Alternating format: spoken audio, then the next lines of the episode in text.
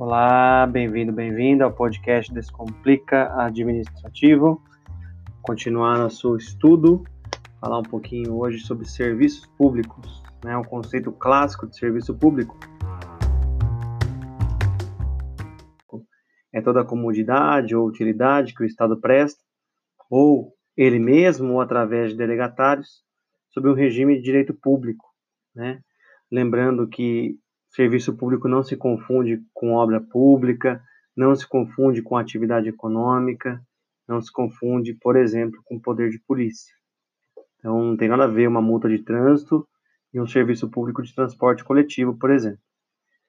Enfim, é, a Lei 8987-95, 898795, ela traz alguns princípios básicos do serviço público.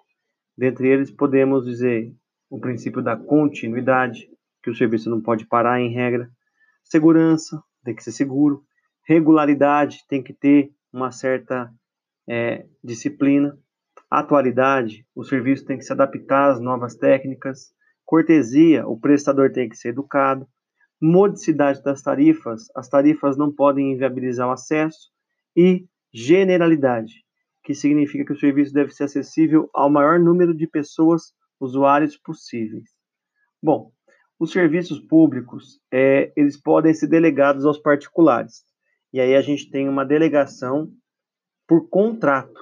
Então, a doutrina também chama de descentralização por delegação, ou descentralização contratual. A forma mais usual, ou a forma clássica que a gente tem de delegação, se dá através da concessão de serviço público. Aí tem as concessionárias, que prestam, por exemplo, serviço de ônibus, etc. Então, o que, que a gente tem aí nos contratos de concessão? Primeiro, que são contratos. Segundo, que dependem de licitação. Essa licitação tem que ser concorrência. O edital da licitação pode prever inversão de fases. Não é obrigatório, mas pode prever. É, essa concessionária que faz o contrato de concessão, que vai prestar o serviço, só pode ser pessoa jurídica. E ela vai se remunerar através da prestação do serviço, cobrando tarifas né, do usuário desse serviço.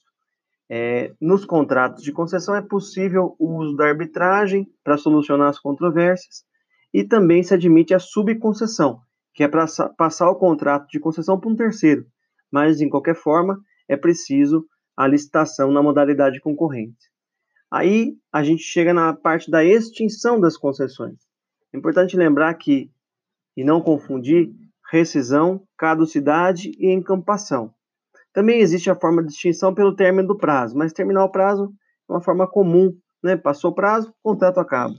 Rescisão, quando a administração pública é inadimplente no contrato, então é, o particular concessionário vai rescindir esse contrato com ela, tem que ser judicial. Caducidade, quando o particular concessionário é inadimplente no contrato, administração que acaba o contrato com ele, que entre aspas rescinde. E essa rescisão, que não depende do juiz, se chama caducidade.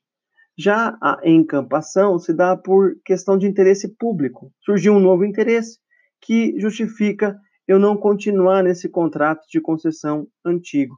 Claro que nesse caso tem que ser indenizada a concessionária. Enfim, é, esses pontos são importantes é, sobre concessão. Além disso, há, há, há uma possibilidade de concessão que é chamada de concessão especial ou parceria público-privada. Primeiro que para ter parceria público-privada é preciso respeitar alguns requisitos.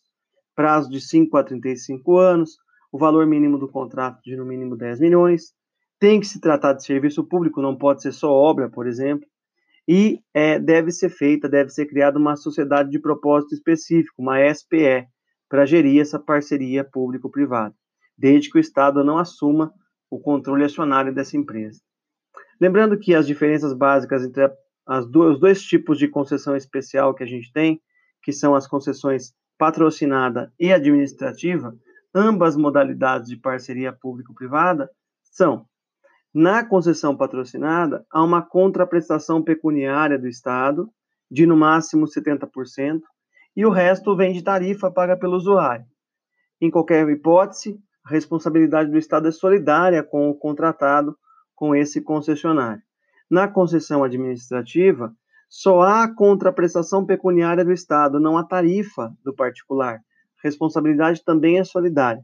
Podemos lembrar como exemplo de concessão patrocinada, os pedágios e administrativa, os presídios. Para a gente terminar, e aí esse episódio foi um pouquinho mais longo, mas para a gente conseguir terminar tudo de serviço público, é preciso só arrematar com permissão de serviço público.